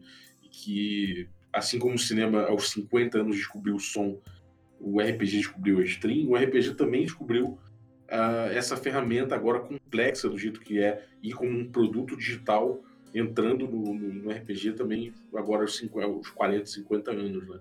Então, cara, eu acho que o RPG não é mais o mesmo a partir de agora. A gente tem uma ferramenta online, a gente tem uma coisa que é, é, é cara, é, eu acho que é um, um facilitador até para as pessoas começarem a jogar, entendeu?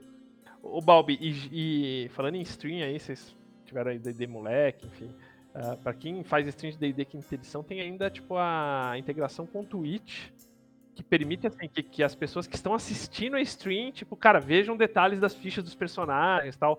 O, a nossa stream de Dragonlance tem isso também. E, e, e, também que é super, cara, integrada com a realidade hoje do, de, de, do RPG, né, cara? Desse lance de ser uma. Hoje, um, um jogo que está muito vinculado a essa questão da, da stream como meio de, de desse jogo chegar ao público, né? É de divulgação, né? Do, do, material, divulgação da, da, da, ferramenta, do jogo. Né? Uhum. É, porque uma coisa da stream também é que uh, muita gente que é possível que chegue, olha a stream, ache legal, mas não entende o jogo. É, essa, essa ferramenta ajuda até a entender um pouco mais o jogo, clicar lá e, e ver o que o mestre está pedindo aqui. Ah, é, é força, teste de força. Ah, entendi, ele tem a força dele aqui. Então, isso tudo ajuda muito na popularização do jogo e, na, e diminui a curva de aprendizado, né? Você aprende mais rapidinho, você, você faz essa curva mais rápido. Então, então acho que, que ele é, é, muito revolucionário mesmo. E como produto ele é muito bem feito, cara. Como produto digital ele é extremamente bem feito. Eu acho que é um puta acerto dentro do, dentro do, do da Wizards, isso tudo é um puta acerto, cara. Eu vou assim, eu usei, eu usei no, no Magic Punk, eu usei bastante no Prep, o D&D Beyond, para pesquisa, cara. Realmente, eu, eu que sou conservador em relação... Fui, fui, fui que fui. Você conservador, imagina. Seu D&D preferido é o BX. É, imagina, né? Eu você... acho até o seguinte, você criou, e essa é a grande sacada, eu nunca imaginei que a gente pudesse é, viver isso, né? O, o jogador que gosta, que entende, que tem os livros, mas que não joga. Ele assiste as outras pessoas jogarem. Ele assiste, ele, ele consome. Olha que loucura! Ele consome o entretenimento porque ele gosta de ver os outros jogarem. Eu, eu vi um, uma galera falando que boa parte dos players, eu, eu, confesso que eu não tenho aqui direto os dados ou a fonte, mas eu vou até ver se eu acho e depois mando o link para a gente falar a quantidade de players handbooks que foram vendidos, e aí eu, com certeza o D&D Beyond deve ter uma parcela disso, é de fãs do seriado de Critical Role que não jogam RPG, é, é absurda. Então a galera vê o cara jogando, vê o Matthew Mercer e a galera jogando, compra o livro para entender do que entende daquilo, ele até participa, fala, ah, usa tal magia, faz tal coisa, nananá, mas ele não é um cara por N razões que senta na mesa e joga, o mestre, entendeu? Ó, mas o, o Balbi revelou uma coisa pra gente hoje aqui. Ele é conservador nos costumes de compra de D&D, mas ele é liberal no pensamento do jogo, agência do player. total, total. Agora, é, em relação a essa coisa do, da revolução que, que é, né? É, é o futebol, né, cara? O futebol, com, com os telespectadores de futebol existem e Exato. o número desses que jogam futebol efetivamente não é, não é, enfim, tem certeza que é muito menor o número de, de, de pessoas que efetivamente jogam. Os torcedores estão aí em profusão. Então, acho que o, pode ser uma possibilidade, pode ser que aconteça isso com o RPG. Sim. Eu, Deus queira que não, Deus queira que todos joguem de forma sadia, socializem e tudo mais. mas é possível que aconteça isso também e que vire um produtão de entretenimento que as pessoas acabam pegando como uma ópera. Você pega aquele, aquele folheto que dá uma, que dá uma contextualizada, você pega o livro e fala, bom, vou contextualizar essa ficção aqui. Oh, joga, para fechar, cara, uma, uma situação que é bem da, da, sua parte, criação de conteúdo.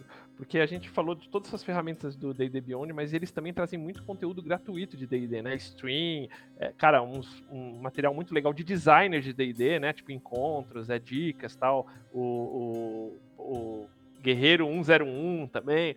Conta pra gente um pouquinho disso e dos dados que por todas as pessoas que jogam, eles hoje disponibilizam alguns dados para a gente ter uma ideia de como as pessoas jogam D&D, né?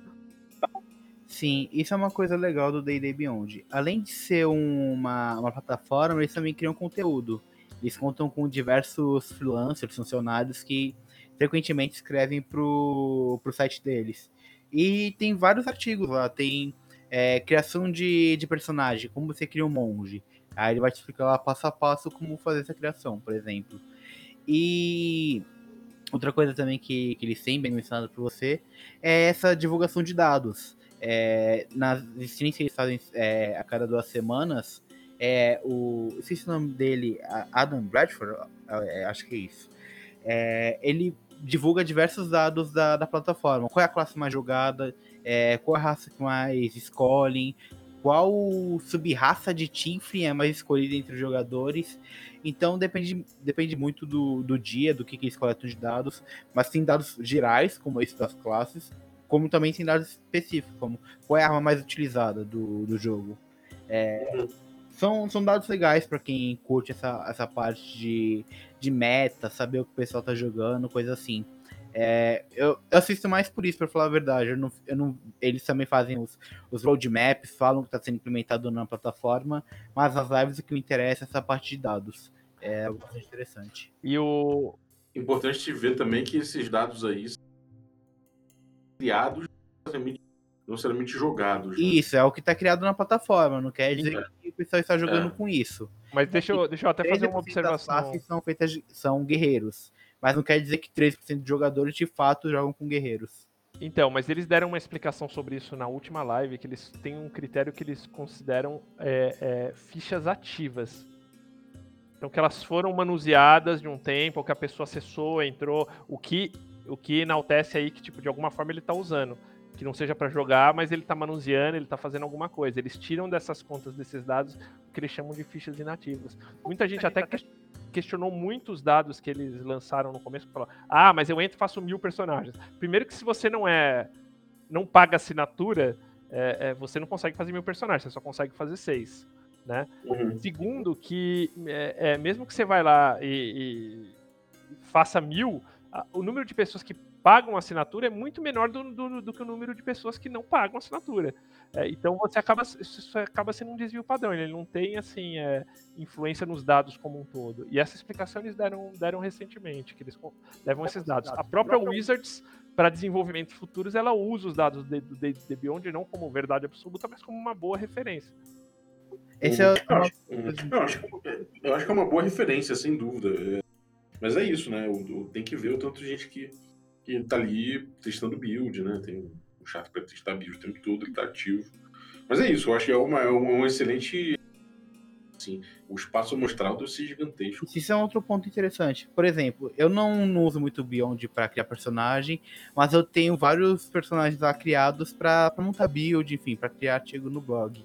E, por exemplo, eles são contados como ah, como se não, não tivesse valendo para essa contagem. E na verdade eu, eu, jogo com eles de vez em quando. É, um negócio interessante também, já que o Bob citou a Wizards, é que a Wizards agora está fazendo também um, um programa no canal dela, no canal dela na Twitch, que ela convida algum, algumas pessoas do que criam conteúdos para Demis Guild e também do D&D Beyond para criar material na hora, ao vivo. É, para quem quer saber mais de, de game design, enfim, saber o o que o pessoal anda criando no D&D Beyond, no, na DMs Guild, na DMs Guild, eita, no D&D Beyond vale a pena.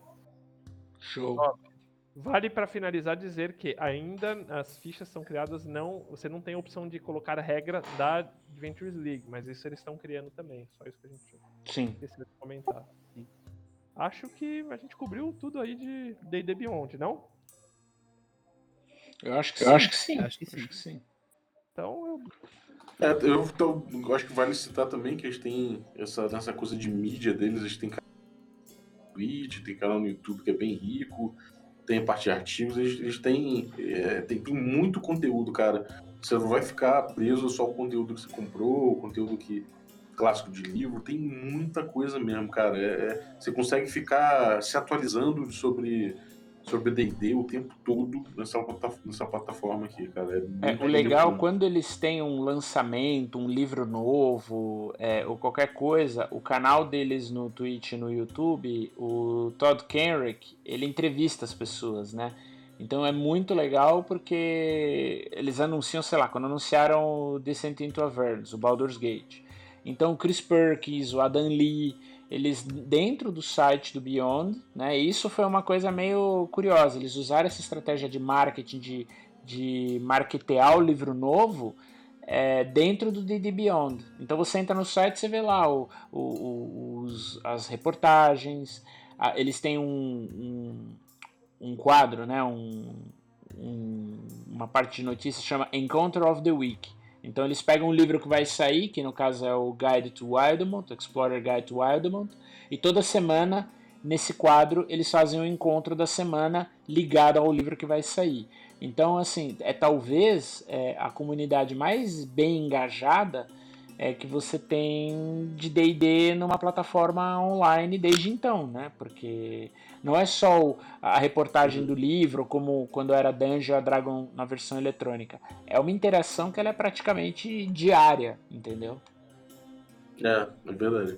E posso falar também, tem um, um cherry pick aqui dentro do site que eu achei incrível. Não sei se vocês chegaram a ver isso aí também, porque vocês já são é, piratas veteranos. Piratas no bom sentido, não no sentido propriedade Uhum. intelectual. Mas tem aqui um pedaço que é o Unleash Your Imagination, que é um guiazinho básico para quem tá começando a jogar D&D.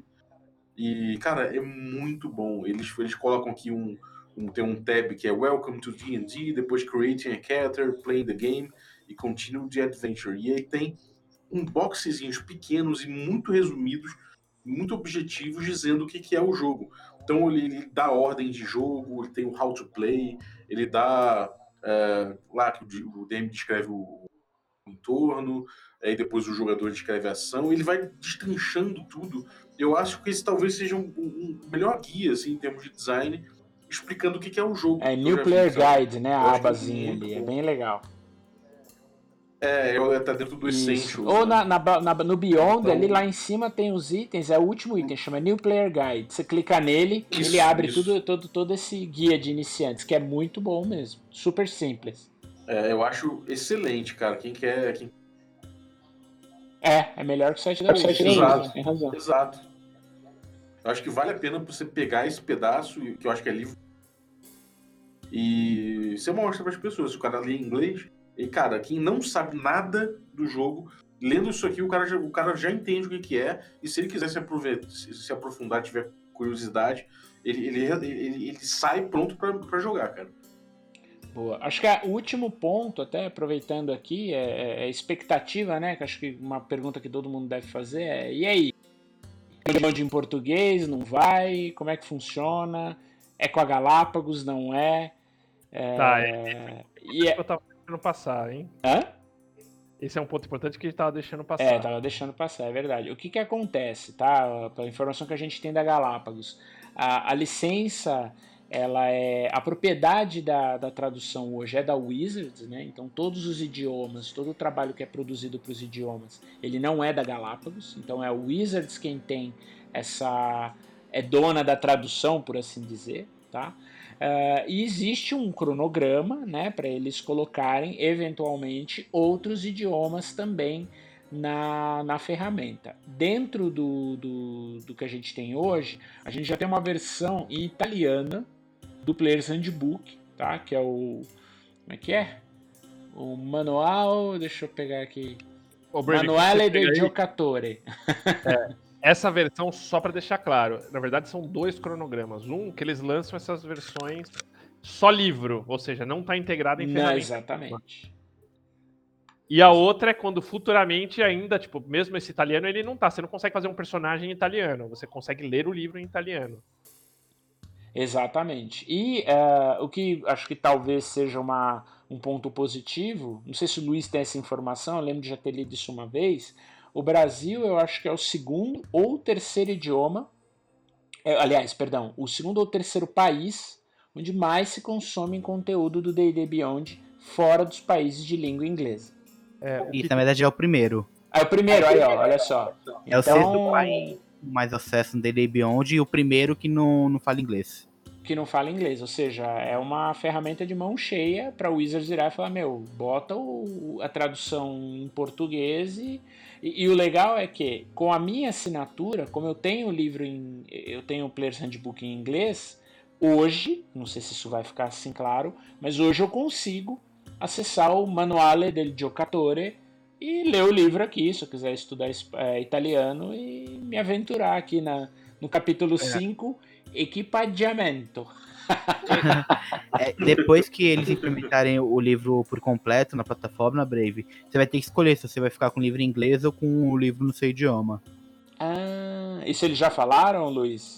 Já, Já, já falaram. Ó, legal, aí ó, já respondido então a nossa dúvida. Se você fica no idioma normal ou se você fica no teu idioma de escolha.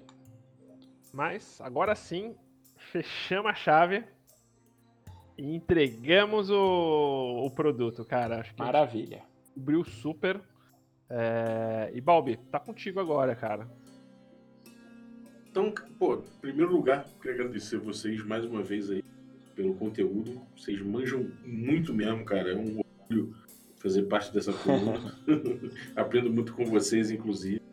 E algum recadinho aí, o Sembi, Brave, Luiz? Bom, vou começar. Eu, se você está escutando isso hoje, provavelmente você vai ter a opção, que é quinta-feira, você vai ter a opção de nos ver ou de me ver é, jogando na mesa do Gruntar, no canal do Gruntar do Twitch, a Descent to Avernus, com o meu personagem clérigo. E, pô, cara, tipo, quem quiser seguir a gente aí, arroba Sembiano no Twitter.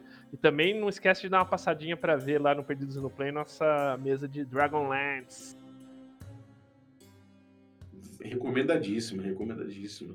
O mestre, com o mestre GG. muito obrigado. aí. A gente tá nesse projeto com o pessoal do com o Ramon do Perdidos no Play lá, então tá o Guga, o Pércio da Galápagos, a Ana, o próprio Ramon. É, Você foi citado, não sei se você conseguiu ver, Balbi, ontem, você foi citado como uma das, um dos filósofos RPGísticos é, criadores do conceito de narrativa emergente. Então, no final da aventura, os jogadores têm quatro possíveis caminhos a definir, né? Quatro possíveis quests a cumprir. É, e o público Uhum. vai escolher quem dele, quem que eles acham que vai ser o espião. Então, a narrativa tá aí, não tem roteiro, não tem nada. O que eles definirem fazer e o que o público escolher de espião é o que vai moldar a história aí. Inclusive, eu ia falar isso. Tem um, um straw poll aberto? Sim, sim. Já tem um aberto? pool aberto. Eu compartilhei na, no Facebook e no Twitter. Posso até deixar o link aqui também para você colocar. É fácil. Entrar lá, você tem a descrição do, né, do, do contexto geral. Tem os seis personagens, seis NPCs que, que a galera pode votar quem acha que, ela é, que ele é o espião. A gente recomenda, se vocês puderem ver o tweet, principalmente ou no YouTube, os últimos dois episódios. O último já está no YouTube. E o episódio que a gente gravou na última terça provavelmente vai estar no YouTube segunda de carnaval, pela, pela previsão do Amon, que são os episódios 1 e 2.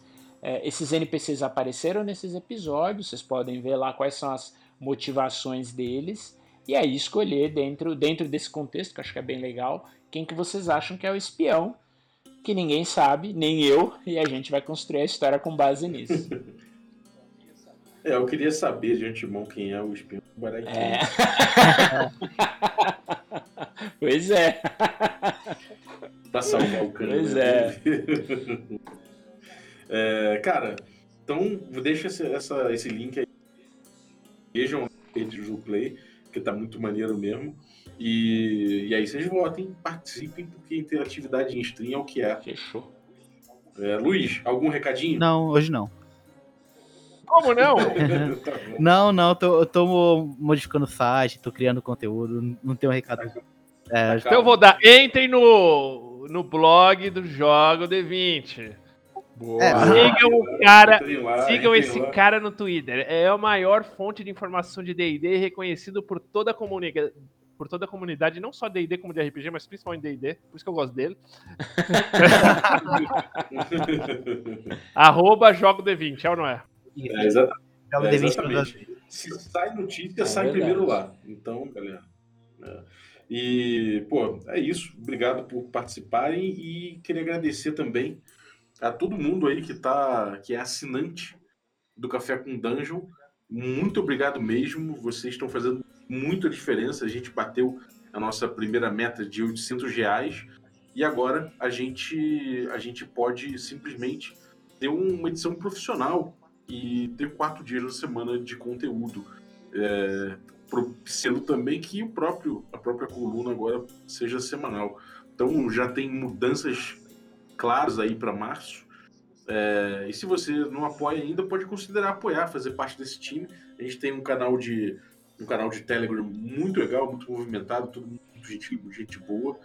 É, tem vários sorteios, inclusive hoje mesmo é, eu, sorteei, é, eu sorteei um conjunto de dados da Chessex lindo para todos os apoiadores. Sorteei também é, a caixa, que é um apoio, um- uma recompensa para quem é o apoiador de nível máximo. É uma caixa que vai Shadow of the Demon Lord, assinado pelo autor. Um zine também inspirado no Beckman USR, é, também é o, o Horoscope Zine. Vai, cara, vai um até, um- até um café para você beber ouvindo Café com Boa. Dungeon vai nesse box. Então, cara, vale muito a pena. Você, as recompensas são legais, a galera tá curtindo muito. E você ainda ajuda a gente a melhorar nosso conteúdo, fazê-lo ficar profissional e cada vez mais amplo aí, com mais, com mais tempo de produção. Então, conto com a ajuda de vocês, picpay.me barra café com dungeon. Você entra lá, vê o plano que, que mais se adequa a você. E a partir de cinco reais, você pode se tornar um assinante. Então, é isso aí. Queria agradecer a todos os nossos assinantes aí, de todos os planos, por terem batido Balbi, essa posso, meta. posso falar Valeu. uma coisa só do grupo de Telegram? Você nos Manda. liberou agora, nos intimou, estamos todos então eu vou aprender a usar o Telegram. E, cara, você tem dúvida de D&D, é no grupo que você tem que mandar pra nós lá. Exatamente. Dúvida de lore, dica, tananana, vamos estar eu, o Brave Sword e o Jogo D20 lá pra responder. Então, assina aí e entra no grupo. Olha esse time, rapaziada. Tá aí. É, valeu. Então, é isso aí, galera. Considerem apoiar e sejam felizes aqui no Café com Dungeon, com muita cafeína na veia e RPG na mente. Essa foi, Ó. essa foi original. Valeu. Valeu, um abraço e até a Valeu, próxima. gente. Um abraço. Um abraço.